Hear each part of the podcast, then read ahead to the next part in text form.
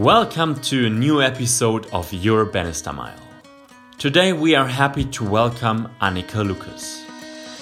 Anneke was sold as a young child into a murderous pedophile network where she has experienced before the age of 12 the worst atrocities known to humankind.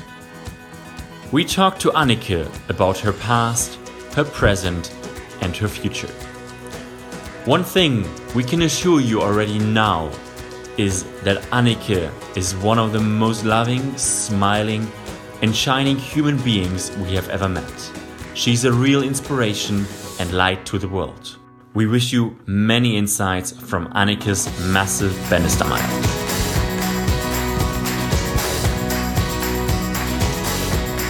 Your Bannister der Selbsthilfe-Podcast für dein Leben in Freiheit.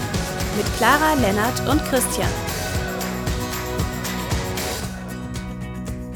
Hello again, everybody out there. We are very, very honored uh, to have a special guest today, Anneke Lucas. Um, I actually, sorry, and of course, Lennart is here, and of course, Clara is here, and of course, the baby is here again today. Uh, Lennart, are you in Hanover today? No, I'm actually literally 100 meters away from the seaside. Ah, I'm close to the coast side and seaside. It's uh, lovely. Close to Rostock. Costa Vostok, cool. And Anneke, Yeah. where, where, where are you? And I am also close to the seaside, which is the seaside near New York City. Okay. So we have a very international uh, kind of uh, more than a triangle. How do you call this? What's what's the the English name for a four corners? A rectangle kind of Yeah, thingy, so to say. where? Yes. Well, I actually don't feel you know fit to introduce you in detail because I don't want to you know kind of put any things before we start to talk. So would you be so kind and to maybe give us a little introduction of yourself and you know whatever you want to share with us from your story from the beginning, and then we will you know get in a in a surely have some questions or some ideas, some inspiration. Thank you. Okay, sure. I think you must have found out about me mostly through my work as a survivor, and specifically as a survivor of satanic ritual abuse. Yes. And my story that connects to the Belgian Dutroux case, although I was there before Dutroux, Marc Dutroux was there because I'm older. Um, but this is the story that I've been uh, telling. I started speaking about this in 2013, um, more than uh, like almost 40 years after I was released from the network. Mhm. It took me that long to feel ready to speak up. And since I started speaking up, uh, my story has done the rounds. And um, I have a blog that is popular with people on Mhm. my website. And I also um, I work with survivors. I work with people privately. I speak, um, and I also run an organization that brings yoga and meditation into prisons in and around New York City. Mhm. I think the first contact I had with you um, in the digital world was your TED talk. Yes, Yes. which was in Klagenfurt in Austria. No, Seriously? Yeah? Wow. Yeah, This was in, you know this is my hometown. if that's Klagenfurt, Yes, it is Klagenfurt. Yes, on the lake, I right? love Klagenfurt. I went and jumped right in the lake. Yeah, yeah that, that's where I grew up. We had a house on the lake.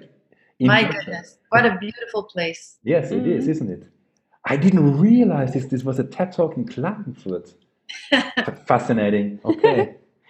Okay. And then there, there, are, there, there, there was a, a longer um, documentary where you speak very a lot in details.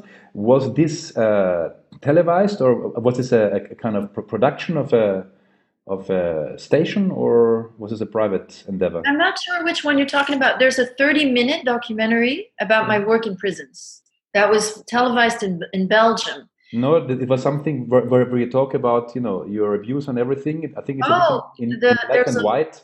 A four part interview on Yes. collective evolution, Yes, which was four hours in total. exactly, Yes, exactly. And four was- hours of interview. Wow. heavy duty. You you listen to all of that? Yes. Oh my goodness. Yes. All right then. Well, I couldn't stop because, uh, yeah, because I was I was so fascinated, you know, and maybe this is already to to kind of come to kind of uh, how do you say to to make a, a bridge already to where you are today because I was so fascinated by this incredible aura you had and this this you know this this strength and everything. And you, you talked about all these these kind of things beyond my imagination and still you were there present totally present and just yeah being present i think that's the that's the best way to put it. So maybe the question the first question would be how did you manage to have this Bannister Mile or this kind of huge um, you know transformation? Uh, the only reason that I was able to transform at all um, is because of the spiritual, yes. Because of the knowledge that I'm not a physical body. I think even as a child, I felt a benign, loving presence with me. And I always received what I needed. So when we look at this experience from the outside, it is beyond horrifying. But going through that experience as a child is very different. That is to say, I'm not saying it's not horrifying, and I'm not saying that I've had to grieve for 30 years everything that the child had to go through and had to suffer from the adult's perspective. But as a child, there was a certain grace that was present. So that there were insights given in certain moments that helped me go through certain ordeals or i even i even went to the other side. And it was a very conscious experience with um, that was glorious. And i think the strongest um, motivation today to to heal to reach that bliss which is truth which is love. And i have that motivation from that experience. And again it was Mhm. an experience that was extreme. It was a big miracle but it was also what i needed. And so i feel that i always got what i needed in my young adulthood, I was completely atheistic. I did not believe in anything. I was very um, anti Catholic, I should say, because Mm. the people, a lot of these abusers, and including my my parents were Catholic. And so I just saw that hypocritical side of Catholics and that deep hypocrisy that I think links all the way to the Vatican yes yes who were also involved. I mean, the, the Vatican, it, the network that I was, in which I was a child sex slave, it's those who rule the world, and that includes people from the highest places everywhere, not just political, but also the church and so forth. So, Yes. to come back to spirituality and openness to, you know, I was allergic to the word God um, and then I, it just was a slow awakening. And yoga and meditation brought me there without the dogma. oh yeah. Like, do it, try it, see what happens. Mhm. But I found, well, those teachings, and I got back in touch with that love and that that if I was open enough through the meditation, if I'd go deep enough, I would the intuitive answers that would come. And sometimes again, not me, it doesn't feel like it's my ego. It feels like it's Yeah. just flowing through me. And so the the work, the spiritual work has always been the most important to allow the uh, as much as possible to to allow that higher uh, the grace to, to flow through me rather than push the ego away. Yes. I, um, I have a question which is uh, very personal and and as, as I said, uh, you know, in our talk we had before this podcast now that I, you know, grew up very happily and protected and I have absolutely no imagination of what you experienced and what Clara experienced and so on. I mean, I don't, uh, you know, pretend to have even the slightest clue. However, um, when I met Clara um, all those all those years ago, um, she had the situation that she still had flashbacks and stuff like this, yeah. And she would, when you started to talk about certain topics, yeah, she would just basically collapse. We just fall to the floor, kind of space out, and that's it, yeah or she would have very bad dreams and she would you know have flashbacks and all this kind of stuff yeah? And then at the very beginning of our relationship i remember very very precisely we were you know waking up in the morning and we were talking and so on yeah? And um, i we are talking about this and she said okay but you know I, I went to this therapist and do that and did this and did this and so on. And um, then there was there was a question which was coming up in me. I had no clue where it was coming from. It was not a, you know something which you think long. It just came up, and, and I asked her. In in fact, did all of this happen to you as a being? And she started to laugh, and she said, "No." Um, and the, the second kind of half second question was, you know, was your being so your your, uh, for me in my world the being or what i call the i am is more than just the soul. It's it's just the biggest like the, the, the part of god in us or however, you want to call it the universe. I don't know whatever people want to say yeah? And um, and and i ask again you know was this hurt? And she said no. And the amazing thing was that since this talk it never happened again till today. Wow. There was not one flashback, there was not one collapsing, and the dreams had changed radically. And wow. this, this for me, I mean, you know, I, have worked already since I'm 21, I work with people. Yeah, I mean, over the singing, I started over the singing, and then people realized, oh, the guy, you know, has some good ideas maybe to talk. Yeah, so I, I, I had uh, in my in my coaching three other women who was actually abused. Yeah, and could help them as well, but I never experienced something this kind of radical. And yeah. it, it somehow fits to what you said, yeah, that you know you had this experience, and even in these most crazy moments, you said you went to the other side and you had, you know, finding this the universe, finding God. I don't know how how you call this, yeah, this uh, presence, but how would you say this relates to what to what you just said? Well, I think what happened is beautiful. It's absolutely beautiful. Um, it did not happen to me that way for sure. Um, but what I can, what I understand now is that I received some unconditional love in the first years of my life. Mm-hmm. And I believe that this unconditional love, which is the pure, the, the, the, the truth and the pure um, yeah. substance of what we truly are. Yes. So because I had received that substance, I had a little bit of self-esteem, mm-hmm. very hidden because I was very abused. So there wasn't much of it, but in crucial moments, there was something in me that said no.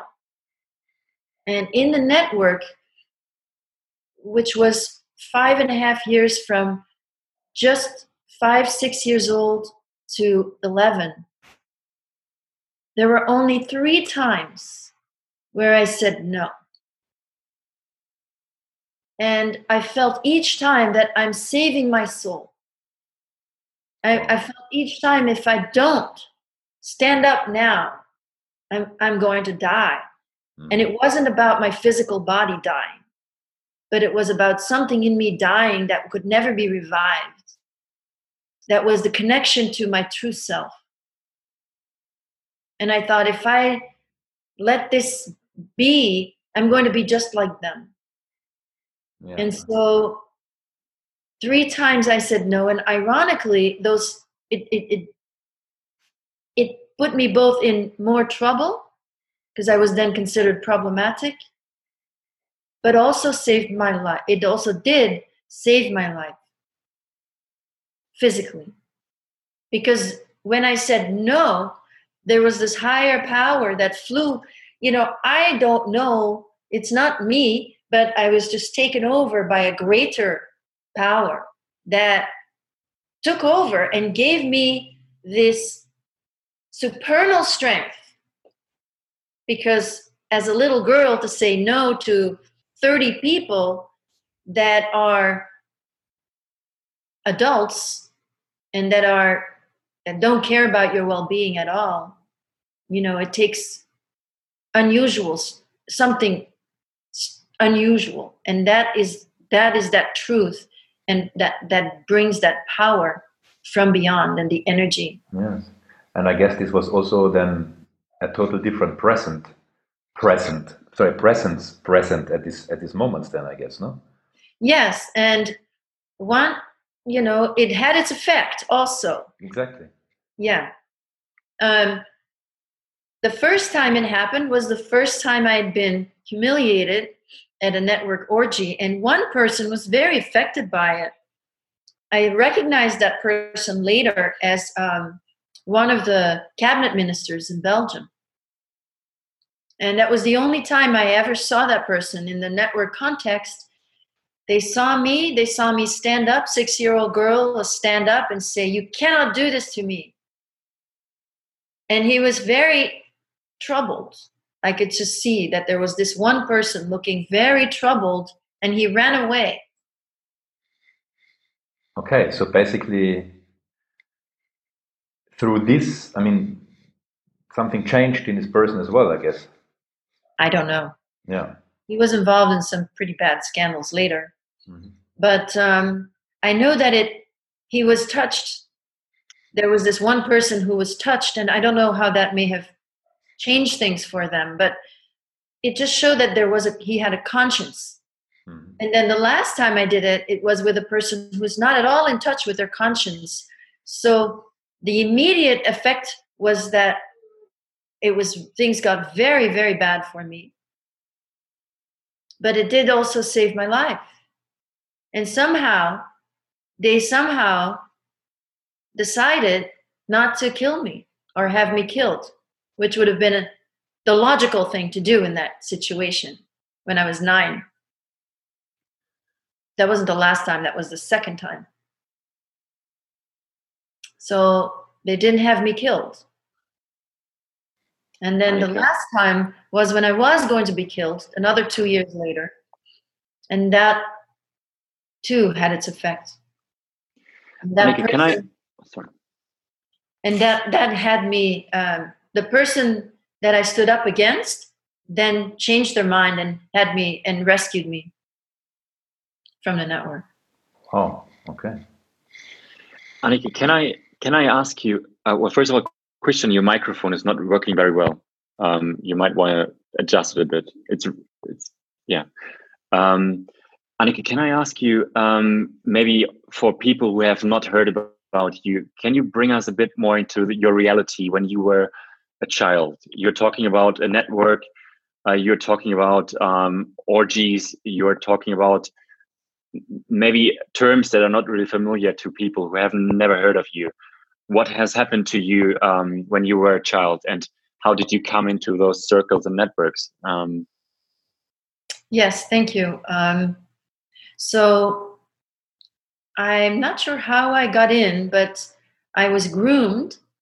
Um, my mother moved, got married when I was three, and we moved to this new place. And I think um, she and I were targeted from the beginning. And I was groomed by a woman who ended up working for us as a cleaning lady and she and her husband were pimps for this network. And I think I was eyed by a, a woman from a noble family, um, aristocrat, who was working with this cleaning woman, and, and she was the con- connection to the network. So the the cleaning woman and her husband groomed me, me and my parents for one year, and then brought me to an orgy. And this uh, noblewoman was connected to this network. Um, in Belgium, it was mostly uh, what I saw was aristocrats who were offering their castles for these orgies to take place and um, mixing with politicians and businessmen and any you know people who are the highest of the social echelon so these were the politicians that i saw and then used children um, as a tool for many things. It was mostly to create the system of bribery so that anyone who was becoming part of this club and was working their way up in the system what at some point would be compromised. Whether it was with um, raping a, a young child which was recorded secretly or whether it was because they were then attending a ritual where there might be a, a, human sacrifice. And then they, they were they were they were owned. And on the other hand, children were used also to reach out to even more powerful people on the world scale. So I was given as a gift, together with another child, to an American who was very powerful. And I was given to a German high placed politician. I was given to a Russian, an Italian. And these were all people I didn't know who they were then, but once I started looking afterwards as an adult, they were very easy to find because they were so high pl- they were so high ranking. And so children were traded um, and given away for sacrifice or for sex and as gifts to connect with those powerful people and then to for the the the, the big fish in belgium to become part of an even bigger pond let's say. Wow so the pedophilia is and still today nothing's really done to change it is the secret currency for the most powerful people in the world. And it's a very dark system where everyone is owned and bribed, and no one who reaches the top is innocent, or no one who reaches the top is not compromised.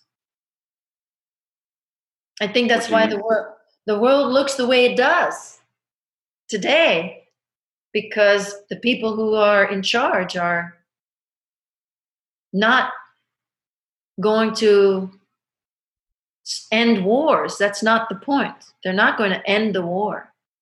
They're not going to do anything for the people. Wow. And you, like you said, that even today, no powerful person is innocent. Do you still think that, like, when you look into politics nowadays or business leaders, I mean, we have had in Germany some scandals, or there are yeah, quite prominent thing that all person in high political places have had like contact with those networks or are in, in such a network? I'm sure that certain politicians start off with the best intentions and with real passion and wanting to create a difference.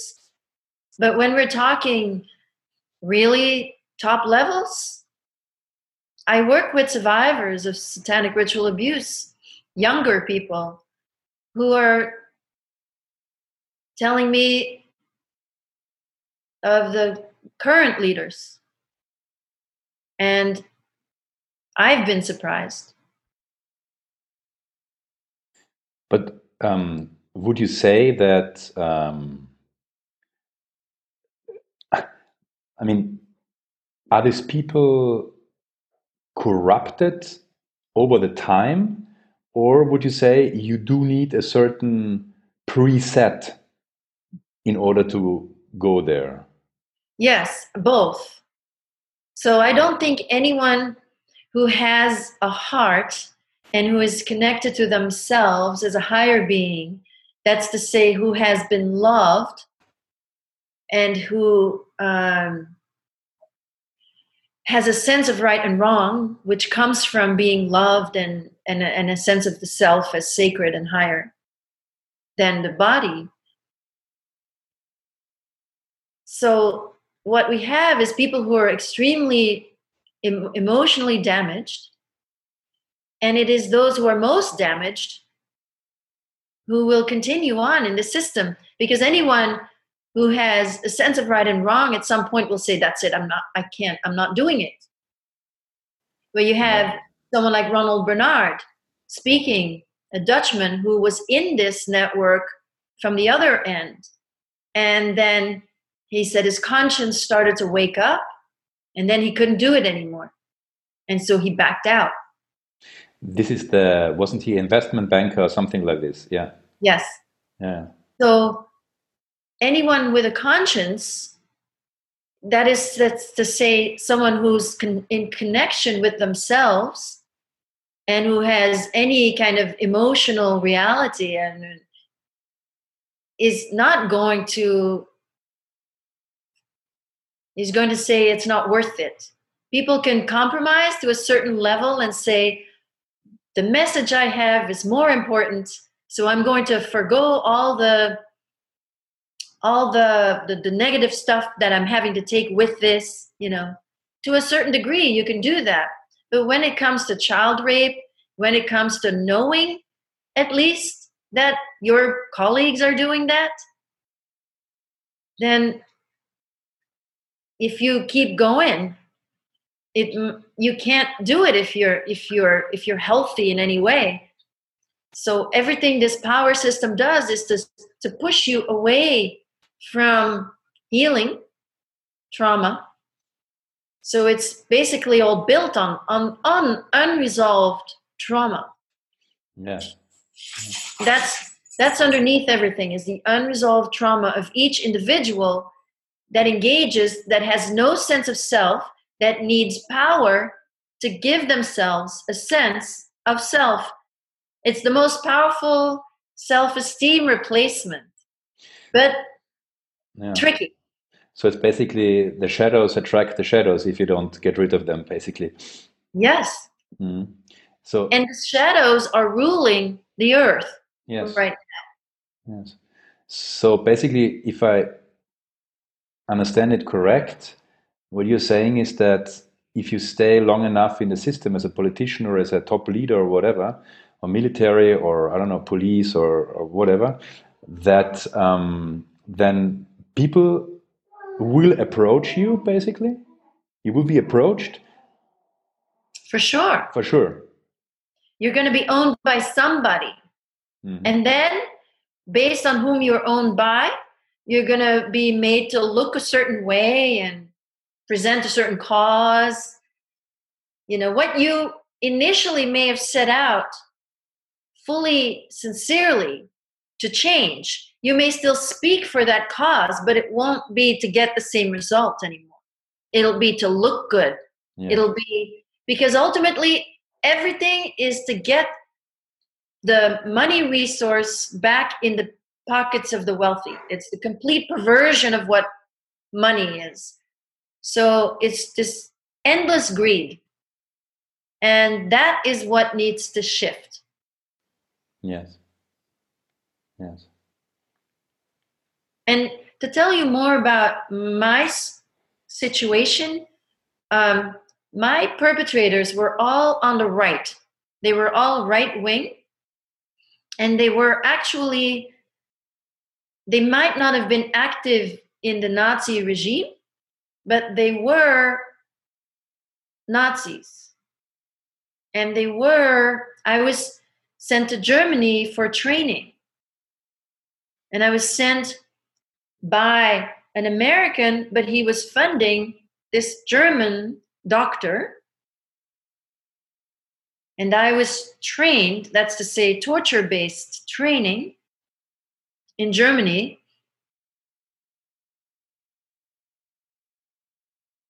Where eugenics played a role.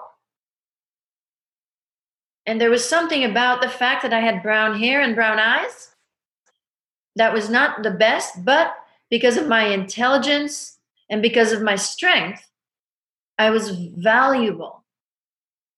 And so I was trained for a specific purpose to be a sex slave to the elite. That is by the Americans, so he could own me as a, his personal sex slave. And also as a killer. And I was trained as a killer because in the presence of the American, I believe, I had shown great feeling for for a child that was that was killed. And so he was training me to not feel. He had me trained to not feel, to become psychopathic. So I had to go through this training myself which the children of the wealthy of those families that are in the ruling positions on earth they go through these trainings themselves. They're all abused themselves. Abuse is passed on as training as um, it's the perverse way to release superpowers. It's the unspiritual way. But it deals with the uh, unmanifested and dark powers.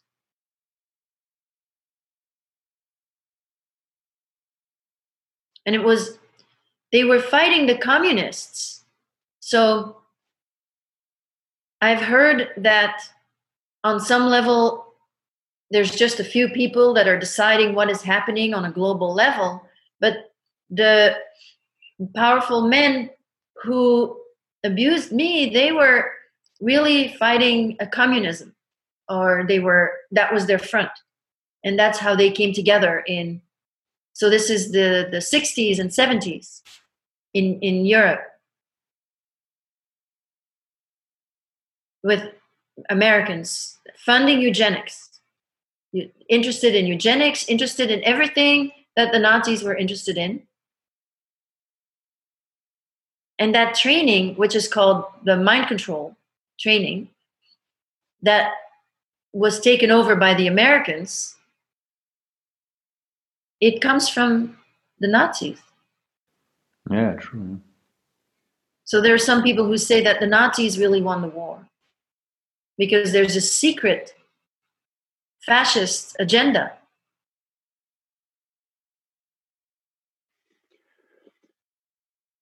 Anneke, what do you think about the world right now, knowing what you know? When you read news, when you see people, I don't know, becoming superheroes um, on social media, on in television, um, about yeah, actually popular mainstream media.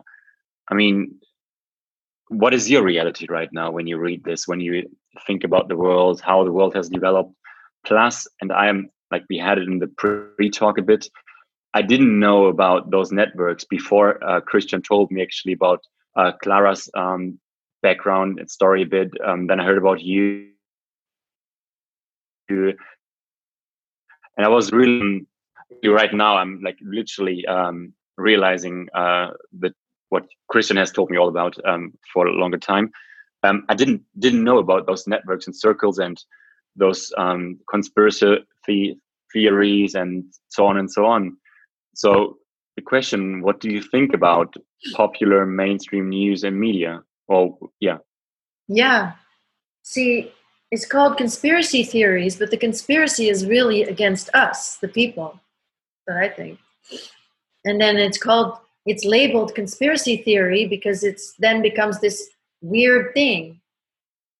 You know, I was taken off Wikipedia. I was on Wikipedia and then I was taken off once my story went viral. So it's sort of everything is opposite. The mainstream media is owned. And living in the United States is really interesting because the brainwashing here is so strong because we're all living in a country where slavery is just continued on, under a different guise. You know, the prison system is a way that the slavery system in the United States is just continuing. And the lack of privilege that people of color have in this country is used for white people who are just a little bit, you know, better to feel that they don't have it so bad because things are really rough here. Like you can, if social security is non-existent, it's very hard to survive here. So if you're poor in this country, you're completely screwed. So the brainwashing, I think, has to be stronger for people to believe that things are okay. So while the mainstream media and alternative media, you see this brainwashing, you see celebrities who are slaves also, or to this dark uh, agenda, who are being owned, who are spreading messages very particular to what can be said and what cannot be said uh, based on the agenda I don't really watch the news very much.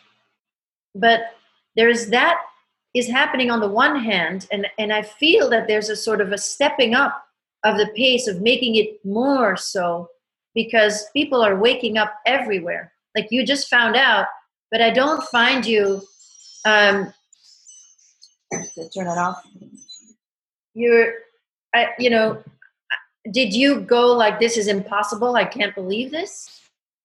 because it sounds like you're interested and you're not like saying that this is crazy not possible that this is true no i mean i mean for me it was because you know i always had this awareness of these dark forces as well and for me this was i mean you know it's for me it's kind of beyond truth in a sense that um, i think i have a very good inner compass for if someone is lying generally or, or if someone is taking uh, is talking the truth. And when i listen to pretty much any politician uh, there's i mean i see on their forehead a big it's exactly the opposite as what i tell you yeah?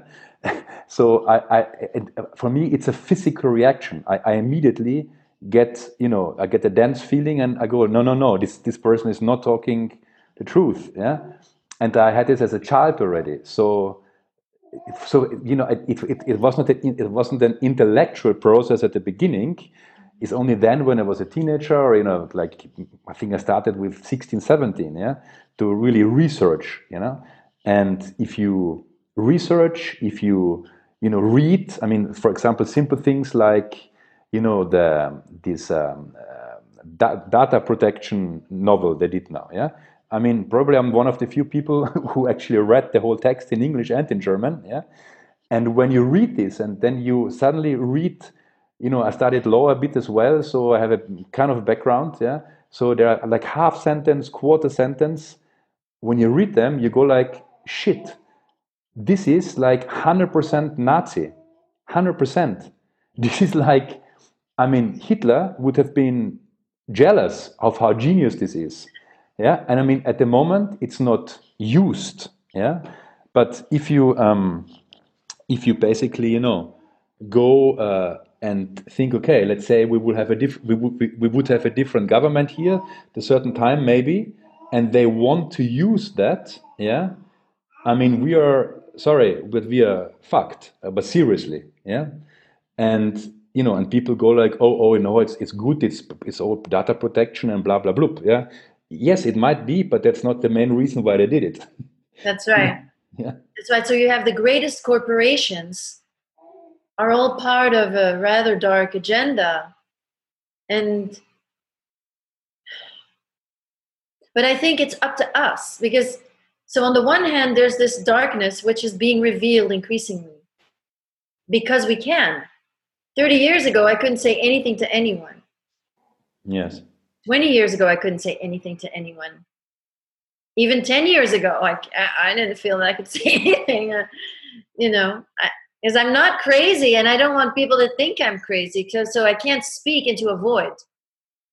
I couldn't tell my story because I'd be speaking into a void. I'd be speaking bumping up against the wall, you know, there's no listening there for what I was sharing. Well, I think a lot of things are changing. I mean, we have a very good friend with whom we work as well, and uh, they are they are working on a. I would say they're working, you know, for the light, and they are really trying to you know move things around and for example i had a very strong feeling like three or four years ago uh, that um, there could be a war in europe again uh, but not within the european countries but a kind of you know proxy war russia against the united states but in in europe so, however mad this might sound, I wasn't too unhappy that Miss Clinton did not get president because she is, for me, a total warmonger and an insane person to a highest extent. Yeah, when I look at her energy and her aura and so on, and I know that a lot of people worked for not having a war and for change. And now things are changing. For example, in the East uh, Ukraine, yeah, they now are withdrawing troops so it's kind of calming down again. And I, I really think that we we have the power, and if the more people would do that, and the more people would work on that direction, the more people will also clear their own karma. Yeah, maybe we all created all this shit some lifetimes ago. You know what I mean? Um, yeah. I think then uh, things are are changing now because the shadows are more and more uh, uncovered, and they're they're made visible. Absolutely. And I don't think Trump is going to get any credit for withdrawing troops.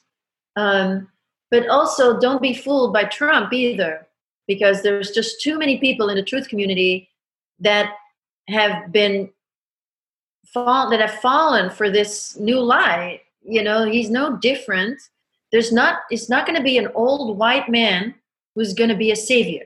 You know, we have to just accept that right now. or an old white woman I think what we need to know and what is changing is that as each one of us heals individually, we become more empowered and we get this ability that you had from childhood to see the truth. Because brainwashing only works to the degree that I'm messed up already, I'm traumatized, so I'll take the lies. Because in my trauma, in my abuse, I've already been told a lie. That's to say, the abuse comes with this message that I am bad, I am dirty, whatever the message is. And if I'm a child, I have to accept this lie about me now. Now I'm stuck with this lie that I am bad, when in fact I'm I'm light. And I think I am this and I am that based on the message, overt or implicit, that comes with the abuse. So as I heal and I get this new perspective, I move from the perspective of the child who is just loving the the, the person who's abusing us out of fear. And I move out of that and I um, I grow up from that. I feel all those feelings that had to be repressed in the moment. I um, and I do grow up. I get to see the child that I was from my compassionate adult self and i can embrace that child. And i and i know that that was a lie and i'm healed because i know the truth. And i'm in connection with the truth in, in myself. And to the degree that i have this i can also see the bs outside. So if there's the brainwashing coming if i'm more aware and i've done my own work i can see it and i don't have to fall for it. So the more that we collectively heal the more that we can go against it and all we need to do really is to open our eyes is to say like if that's a politician and i voted for that politician they better do what i want them to do. They're not going to take my vote and run and then stuff their pockets and just work for the people above them which is the way the system is set up right now even. That even if we vote in the united states we vote for somebody they don't even technically work for us. They don't owe us anything once they're voted in. They owe those who are above them technically legally. So we have to change it. We are we are much more powerful than those few people who are keeping the control and they're keeping the control you know power is a lie. Power absolutely, absolutely. is an addiction and it's a lie so the lies are all there to keep us believing that we need those people to do things that they'll never do. So we have to keep believing that there's going to be this one next politician who is going to do the right thing. Like everyone votes for Trump, saying he's the one who's going to bring change, and he's the one who's going to put the pedophiles to uh, you know in, behind bars. And whatever he is doing, he has a model. It's Jacksonian. You know, he comes from a place where he wants to he's saying we're not a superpower anymore let's keep things local so that is a, a perspective in the united states that doesn't even reach the news um, because of the because because he's he's he's like an odd duck out right he's not he's showing just exactly how immature all of them are like an eyesore ah there's me it's me ah yeah. Complete idiot. Looks like a complete idiot and and you know says whatever comes, you know. But they're all like that. They really are all like that. They are all power hungry, infantile instruments of darkness. Well, it's like it's like Hillary uh, Clinton is just much better at hiding it. But but you see that I, I saw some talks which I found really scary. There was one thing which was televised in Germany where she was talking about, you know, the Russians and and you know and and there was this aggression coming out, you know, and and, and what she said, it was I thought, what you know, how especially a woman, you know, for me, women are actually on a big scale much more in my observation anyhow uh, much more you know aware generally i would say and maybe more inclined to the light somehow. Well, when you're a psychopath, when you're a woman psychopath, yes, um, and you have power, it just makes her makes. I mean, I'm not going to talk about anybody in particular, but yeah. it would make them worse because because as a woman, every woman experience experiences humiliation just for being a woman, yeah. and I've seen journalists be completely disrespectful to you know big female politicians you know and, and i see it all the time you're just being a woman you're going to be humiliated yeah. so the thing about power is like you're trying to ward off the humiliation mm-hmm. through power you give yourself esteem by power and then everyone's going to be afraid of you and mm-hmm. you know try to please you and so you're used to people pleasing you mm-hmm. um, and at the same time you know that everybody's just pleasing you because they're scared of you and you know that nobody and you can't ever feel loved mm. you know you just put yourself isolate yourself more but when a woman goes that route they're worse than men because the, every time she experiences the the uh, the experiences of being a woman and being humiliated there's so much more vengefulness that comes out yes, that comes yes. up so if a woman goes perverse, mm-hmm. it's even worse than men. It's true. I can I can I just um, because I don't forget this question quickly come back to the uh, kind of beginning um, of our talk. Uh, you said, you know, you and your mother had been groomed by this cleaning cleaning lady you had, who was working for some circles. Yeah, I mean, what what can I understand or what can we understand on being groomed? I mean, how? Because I think it might be interesting for our for our audience as well, in a sense of what are the signs? What what you know? How does Yeah. this happen? Being groomed. I mean, I, I understand the word intellectually, yeah, but I can't put a particular action to it. Yes, so in this case, uh, being groomed was that my parents were being groomed. I didn't like her, never liked her, but I had to go with her because they offered to take me, and that was convenient for my parents. So but to, to to take you, I mean, to look after you, or did, did your parents know what was they happening? looked after me. So they took me swimming. They Okay. took me on regular outings, and there were always a lot of children around. They're always different. And they were from Holland. Uh, I was in Belgium. So they were saying, oh, our nieces and nephews. They were just other children Okay. that they were um, that they were taking to the network. So, um, but my mother, I think I was picked partially for my mother because my mother, um, I think it was clear right away that my mother would allow it. That my mother is not well. Now, my mother not only allowed it, but she became my pimp herself. So it was a, if I think we were chosen, but the signs were I was telling my mother that bad things had been done to me. I tried everything to speak. So I, I think it's very important to listen to children and to take their take them seriously for what they say. Yes. Um, and if a, chi- a child often doesn't have the vocabulary to say what happened, so all I could say was bad things had happened because I don't know these words. Five, six years old, you don't know the words. Also, I had been threatened very graphically not to say something, so I was also afraid when I was saying it. So it's just to listen to children and to look. There were signs, you know, there were physical signs. Uh, my mother would have me wear long sleeves when it was warm. Sometimes, if I had bruises or or tights,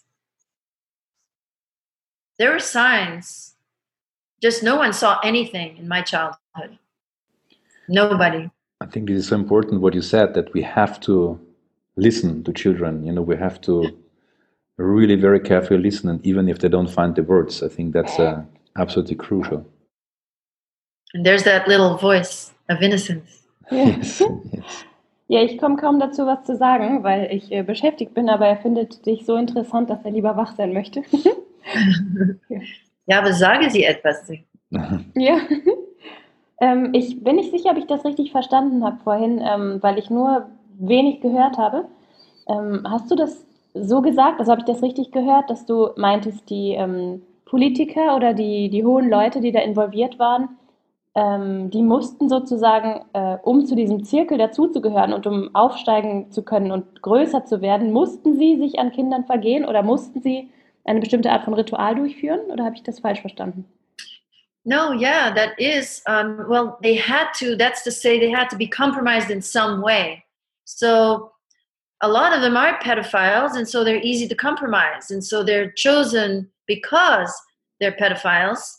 And then it's easy to have stuff on them to blackmail them.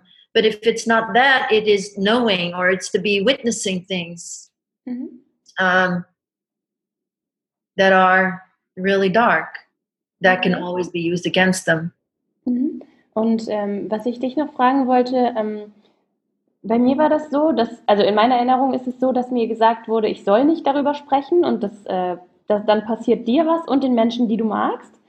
Ähm, bei mir hat das sehr lange gedauert, von diesem Gedanken loszukommen und ich fand das ganz schwierig und äh, es war sogar so stark in mir verankert, dass ich das teilweise gesagt habe, ohne das zu wissen. Also ich habe zum Beispiel irgendwann mal zu Christian gesagt, am besten äh, vergisst du mich und wir sehen uns nie wieder, weil das ist zu gefährlich für dich. Und ich konnte mich nicht daran erinnern, dass ich es gesagt habe, aber er hat mich dann gefragt, was hast du da eigentlich gemeint? Und ähm, wie hast du das geschafft, diesen Gedanken von dir wegzuschieben, damit, damit du dir selbst die Erlaubnis gibst, überhaupt existieren zu dürfen? Well, well, good for you that you did have feel safe enough and have the courage to speak up.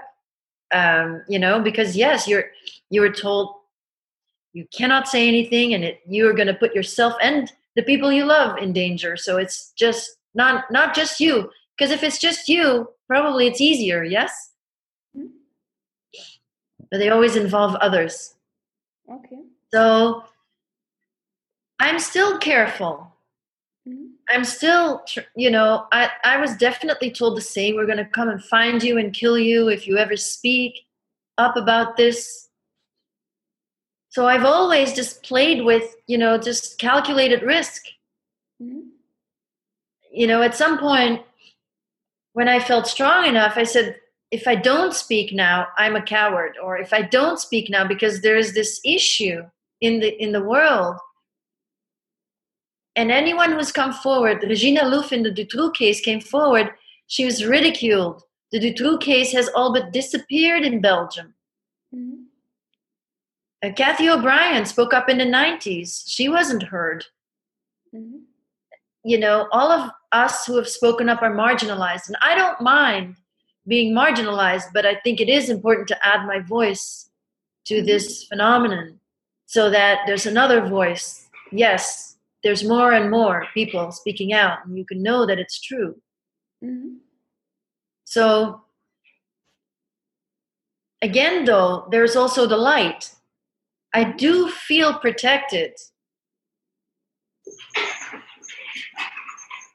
You're hearing the cat play with a the cat's playing with a toy. I do feel protected. I I I don't want to be uh, stupid, you know, and and think that I'm protected when in fact I'm not. But I do feel protected. I think that my best protection is that I don't really want revenge Mhm. because I can see that this system is really not working Mhm. for the perpetrators.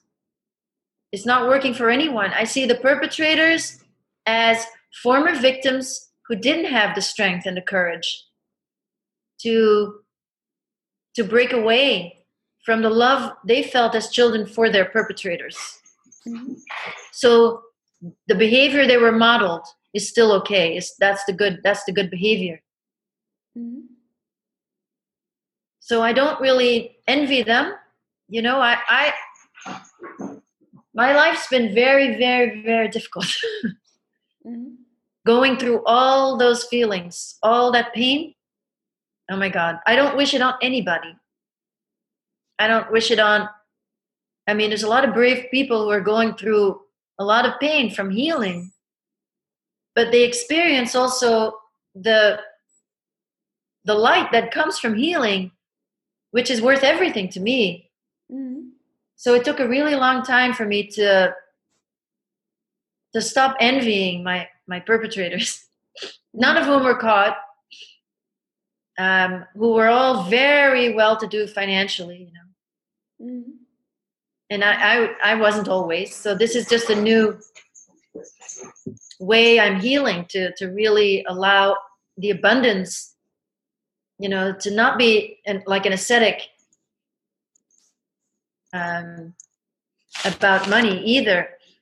It's all healing. Everything is healing. And um, for all that to flow freely and to feel this connection through meditation with uh, with the grace i i feel you know i i have such a rich inner life i don't envy a psychopath who's very very sick Yes. poor poor person really you know such poverty of spirit Very empty, right? completely empty everything's a lie just imagine your whole everything is a lie and part of you knows it. Mhm. you're wasting your life. Because it, when we when we meet death when at the moment of death how do we want to leave the body? So we find that these men they just hang on they cling to their body because that's all they have. And then you know they can get to be very old or whatever but it's such such oh please. So it's i would not ever want all those those riches you know and then i think i think we could we could like create a list of shame like you know the 10 richest people of, in the world is like list of shame Mhm. because if you have if you're belong on the 10 richest people in the world it means that you are so greedy that you haven't like dispersed your wealth to to help others and that whatever you're saying about that is just not true Mhm. Yes. Ja. something like that Okay. Ja, ich, ich glaube, dass, ähm, was du jetzt gerade gesagt hast, ist auch das, was mich von Anfang an so fasziniert hat an dir. Äh, ich habe dir zugehört und ich hatte nicht das Gefühl, du, du leidest oder du möchtest jetzt jedem sagen, was dir Schlimmes widerfahren ist, sondern es war eher so, als wolltest du einfach Licht in die Welt bringen und sagen, es ist da was geschehen und ich möchte darüber sprechen. Und ich mache das aber deshalb, um anderen auch die Plattform zu geben, darüber zu sprechen oder damit sich mehr Menschen trauen. Und das finde ich so, so schön. Also auch wenn ich dich jetzt sehe, du, du leuchtest so von innen heraus. Und das ist, das ist wahnsinnig, weil es gibt so wenige Menschen wie dich, die, die solche Dinge, ähm, mir, fällt das Wort nicht an, geschehen lassen passt irgendwie nicht, aber die solche Dinge erfahren haben und trotzdem das Leben lieben. Und das, ich finde, das wirkt so, als würdest du das Leben lieben. Und das, das finde ich ganz toll. well when you've been in the depression when you've been in the in the pain uh, so much you know now i can love life now i can love life it's great but because i know the difference you know Mhm. Ja, but but also pain is just part of life you know Mhm. so in the united states especially i think there's such a push um, to like try to make pain go away and or pretend it's not there Mm. It's just part of the lies Ja. Ähm, äh, Anneke, wenn, wenn jetzt jemand zuhört, der ähm, noch sexuellen Missbrauch erlebt oder rituellen Missbrauch oder irgendeine Art von Missbrauch, gibt es irgendetwas, was du ihm raten kannst, wenn er sich jetzt im Moment noch nicht traut, darüber zu sprechen oder ähm, direkte Hilfe zu suchen, was er tun kann, damit es ihm besser geht? Christian, would you mind translating the question since we might have English listeners Yes. um, okay. only? And Yeah. The question was, uh, which Clara asked, is what, Anneke, would you um, advise and recommend to people who still experience sexual abuse or ritual abuse or any kind of abuse and who maybe are on this threshold to you know get out or to want to change something but they don't dare yet to talk about it to to other people or to you know to open themselves? Is there anything they could do maybe in order to start to step out of that well I'd, I'd say that shame is the biggest trap of Wow. any sexual abuse Wow. shame Mhm. and to break out of shame is very very difficult to break through the shame is very very difficult but i'd like everyone to know that you are not alone that in my experience i, ha- I have a group uh, on uh, wire of uh, survivors of satanic ritual abuse and the things are shared there. So you think that there's something that you went through that was so crazy. Nobody would ever. No, there are others who have been through it also. It's- we all have these. That's so cute. We all have these things in common. And we have not only the experience in common, but also our reactions to them. And everything everything about you can be seen and heard and understood. This was part one of Anneke's interview with us. We hope that you have enjoyed it so far and that you tune in for the second part next week. Bye bye.